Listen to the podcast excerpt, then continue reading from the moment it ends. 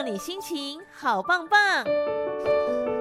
每周四的这个时间，我们来进行心灵能量棒的单元，希望听了之后都能够让你心情好棒棒。好，整个十二月份呢，为了应景啊，这个岁末年终的时间，好好整理一整年来的一些心情啦，一些想法啦，所以呢，我们都跟大家来聊年末的压力哦。年末压力呢，像之前包括了成长、自我的期许、工作上面呢，接下来我们要跟大家聊的是家庭上面。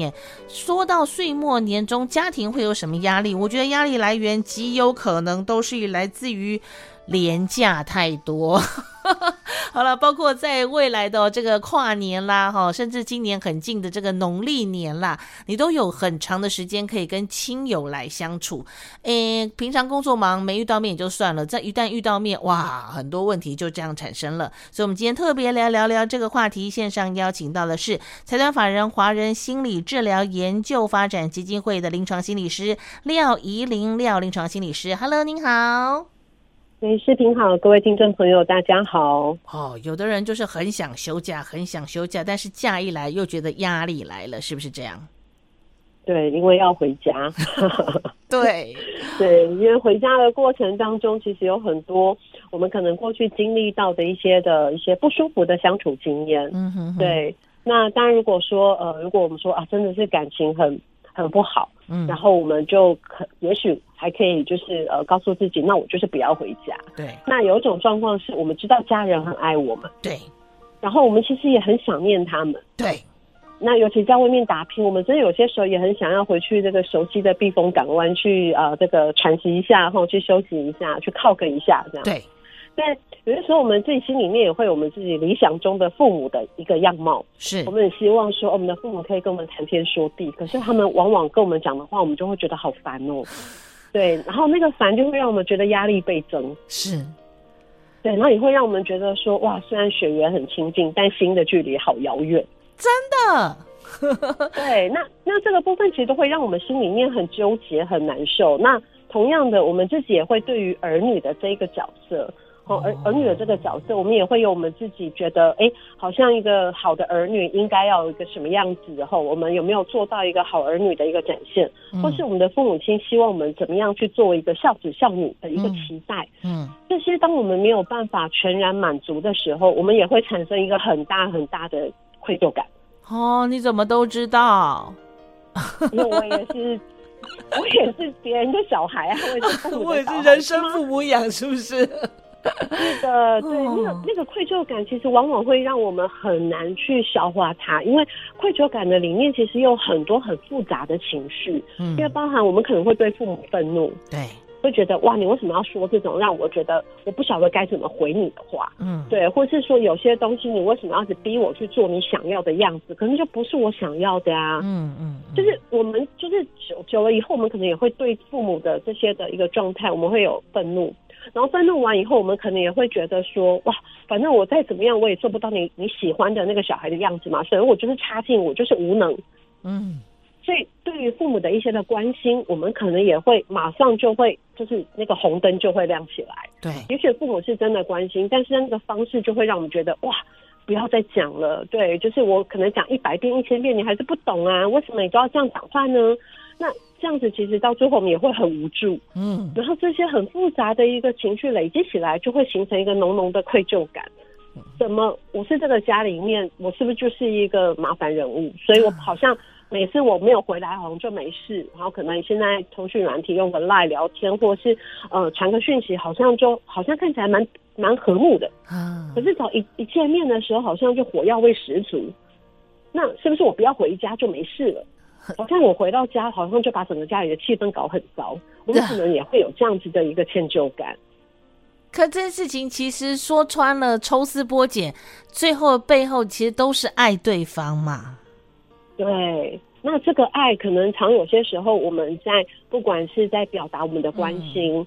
嗯或是我们也要展现说，我其实真的很爱你爸妈，然后我想要给你最好的，嗯、或是哎、欸，我现在可能工作了，我有点收入了，我想要带你出门玩，嗯，哦，然后啊，怎么你都不配合，然后我都定好了这个行程，然后你又这样子说什么不要乱浪，不要乱花钱，钱不好赚，我们就会觉得我们满腔的热血就被泼洗，泼冷水。那我们会觉得我到底要怎么做，你才会觉得哎？欸哎、欸，我有这个小孩，我有这个子女，我觉得好骄傲，或是我以你为荣，或是说，哎、欸，我好谢谢你这样子关心我，或是为我安排。我们也想要听到这样子的话，没错。但长辈有些时候可能在回应孩子的一些做法的时候，嗯，可能也有一些的一个对话的方式，可能也会让我们刚刚提到的这个爱，嗯，是没有办法有一个很顺畅、很通通畅的一个管道的。对，对，就是我们这一代的爸爸妈妈，我们就是我们的爸爸妈妈。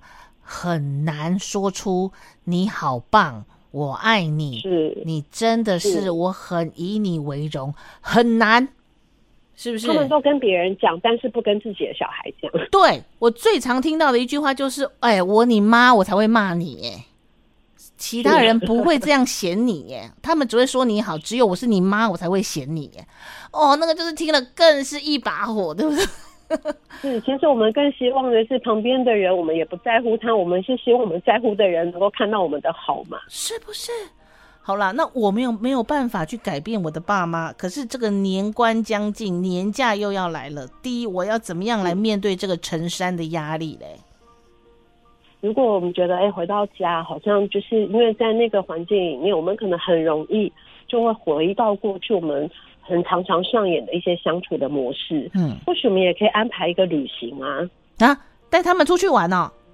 是啊，就带他们出去玩啊，出去外面走走啊，这也是一个方法嘛。啊，就已经关在家里都 关在家里都会吵架了，我还带他出去玩。因为带他们出去玩，有外面的良辰美景可以帮忙我们去转移一些注意力啊。哦对哦，我懂了。说我们回到家的时候，嗯、对，回到家的时候，我们也可以观察自己在家的一个安全时间，可以哎多少时间还可以还可以蛮和平相处的。可是超过那个时间，可能就比较没有办法了。那我们可能就是在这个呃年假或是一个呃即将到来的农历年假的这个部分，我们可能就是哎不要让自己每天都待在家哦，可能也有一些呃跟自己的老朋友的一个聚会啊。嗯哼哼。哦，减少在家的时间，先自己抓抓，你可以这个接受的时间大概是多长？大概是一顿饭，或者是半天，甚至两天的状态之下，跟爸爸妈妈相处。必要的时候出去外面，人的是不一样的。对对，必要的时候出去外面稍微调节一下情绪之后再回来。是哦，哎，这个不错，这个不错，这个可以考虑一下。好，那您说第二个方式就是带他出去别的地方，转移他对你的注意力。是啊，因为假设我们可能曾呃在回家的时候有听到爸爸妈妈讲说，哎呀，那个日本的樱花开的好漂亮啊，然后就是说啊，我们在台湾都看不到雪，嗯，哦，然后啊看那个雪好漂亮哦，哎，我们曾经听到爸爸妈妈可能哎这个不经意的说出这样子的一句话，那也许他们对这样子一个地方是也会有那种很想要去看看的这样的心情，嗯哼，那我们就可以也许就规划一个这样子的一个旅程，嗯，对，那。其实我常常会听到很多为人子女，然后想要带父母出游的时候，千万千万要记得一件事情：这个地方不是我们觉得好的地方哦，而是父母喜欢的地方。他曾经表达，或者他跟你表达过他想去的地方。对，那就好像说，就好像说，哎，我我曾经有听过说，就是。哎，有子女就想说，哎，那个，哎，我我的妈妈吼，就是我的爸爸妈妈年纪大了吼，所以我就是带他吼，就是带他去那个这个去走走。嗯、那殊不知他妈妈很爱漂亮，他妈妈喜欢的是血拼之旅，然后他带他去看樱花。对对，那那这个部分就是我们好像会觉得老人家应该要怎么样子。嗯、那当然，老人家可能会有一些共同的一个状态，但是我们可能要去观观察一下我们自己的父母，他们对于什么样的一个。行程会是他们自己比较喜欢的哦，不能以你的喜好为主啦。你带着老人家去迪士尼，他也会觉得走不动啊。没错，那尤其是迪士尼，现在很多游乐设施都需要排队，对吗？对对对，那这是一个第二个需要注意的地方，因为老人家哦，毕竟他们的膝盖不像我们年轻人这么有力量，哦、所以他们可能也没有办法就是排太久的队，久站都不行。时候，嗯，对，久站都不行。那有些时候我们会常常会觉得说，好不容易出一趟国，嗯、那我们当然要去朝圣一下，比如这边有哪些的店很好吃，排队名店，嗯哼哼，那我们就要来给他排一下。哦，哦，那排队的这一件事情对很多老人家是吃不消的。对对对对对对，所以这个东西可能要特别注意。那常常有些时候我们觉得排队名店，那我们也要问一下自己啊，嗯、到底是我们比较想要，还是长辈想要？对，既然你都已经想好这是一趟孝亲之旅了。是我们就是要转换一下身份，以爸妈的角度来思考，这样玩到底会不会开心啦？没错，其实这也是一个同理心的展现。嗯嗯嗯嗯，对啊。那同样的有对，那同样的有些时候我们出国了，嗯、那如果我们今天都觉得我就是这一趟，我就是要去。把孝子孝女扮演好。那其实当有这样子一个念头出现的时候，我们接下来在检视所有的行程安排，其实都会需要以老人家父母亲他们的需求为一个主要的一个安排的一个原则。对，那就好像说我们出国，除了刚刚讲，哎，呃，想要去朝圣的这个排队，呃，排一些名队的方式，可能就不适合父母亲。嗯。另外一个需要特别注意的是，我们常有些时候觉得，哎，出国玩，那当然跟团。可能就是人家都帮我们安排好哦，好，那所有的行程都是注意好。这个其实，在带带老人家出去，其实是蛮方便的一种方式。对对，可是对于很多年轻人来说，会觉得哇，跟团有些的点我就觉得不好啊，或是什么都被人家这样安排的，就没有太多的自主空间。嗯、那我们想要去做一个自由行的时候，一定也要记得一件事情。对，呃，这个重质不重量。真的，我们出国的时候，就会觉得把所有的时间塞满满的。是。对，那塞满满的这样子一个状况，可能就早出晚归，那这样很容易让老人家生气。没错，没错，我跟你讲，出去玩，把他操的太累了，真的像行军一样，妈妈会受不了啦，哦。然后跟团呢，可能你讲怎么样，导游讲怎么样，都是有导游讲他就会听，你讲他都不会听啊。是，对，所以如果我们是。是安排这样子的一个自由行的一个状况的话，嗯、其实会比较建议，就是我们可能也不要常常换饭店。哎，对，对对，我们就是一个固定的饭店。第一个不用收行李，嗯嗯。嗯，第二个，我们就从这个饭店放射出去，嗯嗯，嗯就是哎放射出去，我们今天一一天可能就是玩一两个点，嗯哼哼哼。重要的是在晚点的那个，就是再去呃走一些这个呃这个呃景点的一个规划的时候是，是哎是开心的，对。那在这个过程当中，我们就多拍点照，让爸爸妈妈回去以后可以去跟人家炫耀一下。哦，可以让他出去瞪一下就好了。哎，对，那爸爸妈妈很开心，那讲说，哎呀，你去这里玩好，这谁带你去的啊？没有啦，我那个儿子带我去的。对哈，对，那其实讲的时候是骄傲的嘛。对对对，哦，所以其实不要太辛苦啦，不要讲说啊，一趟出国了，我这个要带你去看，那要去看，他们的体力有限啦，哈，可以留着以后再去嘛，对，对不对？是的，那带老人家出游还有另外一件事情需要特别注意的，就是厕所啊。哦，对，因为老人家其实对于厕所的一个需求性会比我们年轻人来的高很多。所以是。如果带老人家出游，不管是国内旅行还是国外旅行，其实都很重要。就是每到一个地方的时候，有厕所就尽量上。对。主要提醒他，对，就是这一点一定一定对，就是请他说，哎、欸，我们这边有厕所，你就是去上这样子，嗯、对，就是就是让他们在这个部分不要焦虑，因为其实很多老人家出门，他们都很怕说没有厕所上怎么办？对对对，这个东西会造成他，就是说担心我吃坏肚子怎么办？啊，对对对对对，所以其实要让他安心之后，他就能够玩的愉快了，对不对？没错，那安心的时候，我们就会少一点被念的。好啦，那现在我们要把身份稍微转换一下好了哈。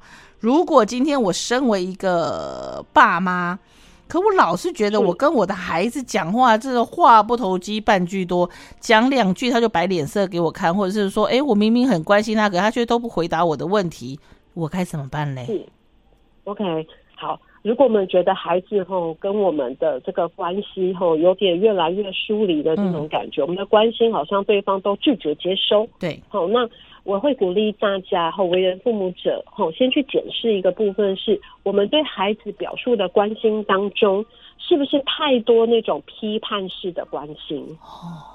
比如说，我们很想要知道他在忙什么，对，好，那我们是不是可以用开放式的方式来了解他？哎、嗯，你最近都在忙些什么啊？我看你最近就是都很忙耶，哦，嗯，这样子的一个关心的方式会比，哎、欸。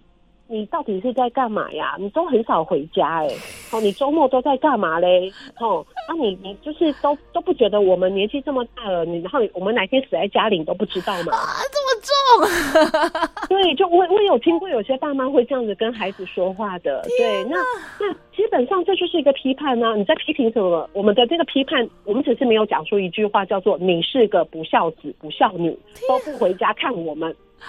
有这么你你的你的出发点应该不是这个吧？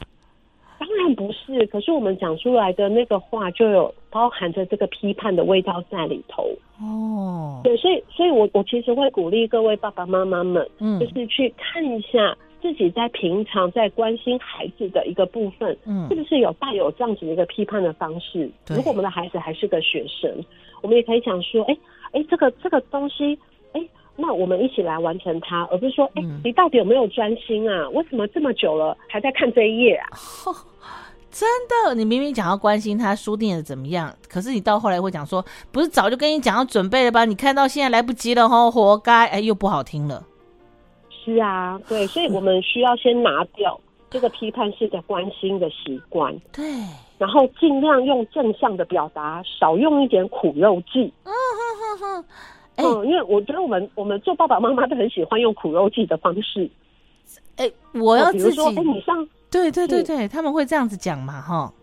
对，比如说我们可以讲说，哎、欸，哎、欸，你上次说那家餐厅很很不错，那家餐厅，那适合我们全家一起去嘛？嗯，这是一个正向的表达跟问句嘛，对吗？嗯嗯，嗯。那我们很多时候听到一些这个爸爸妈妈会说，哎、欸，你你都是去，你都只跟朋友吃饭啊。那我们都老了，都不用陪我们，是不是？好，这样就据点了。对，就据点了嘛。那孩子能说什么？对吧？哦，孩子也不晓得怎么表达，就是就就觉得哇，你看我就是不就是这样，我才不想跟你吃饭啊！真的耶，就是就是每一句话都在骂我嘛。嗯嗯。然后都在说，我都只跟朋友相处，不跟你相处。那其实就是苦肉计啊。那个背后是我好希望你可以陪我嘛，我好希望我们可以一起吃个饭。对，好好说话啦，好不好？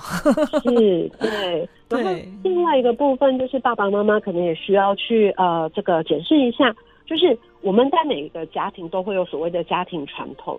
好，那在这个家庭传统的一个呃这个维维持或是运作底下传承之下，好，那我们也要去看呃这个学习所谓的就事论事，是不要让孩子强迫复制。我们当时的做法没错，比如说，对，比如说，哎，有时候我们说，哎，回这个奶奶家，嗯，哦，就是我们可能可以问孩子说，哎，你这个月哪一个周末比较有空？我们一起回去奶奶家吃饭。嗯，对，哦，那孩子可能就会说他什么周末？那如果我们今天讲说，不行，你每个礼拜都要回去，我以前就是这个样子的。哦，不可以。哪有像你们现在这，哪有像你们现在这个样子，目无尊长，又选？就是每个礼拜都要回去啊！来，大家有没有注意到，如果每个礼拜都要回去，那孩子可能要呃这个上学或是上班。工作。那如果他要每个月每个礼拜都回去的时候，那表示一件事情：第一个，他没有他自己的时间休息；嗯，第二个，他没有他自己的时间去交友，对，对，经营他自己的人际关系。对，嗯嗯，对，那。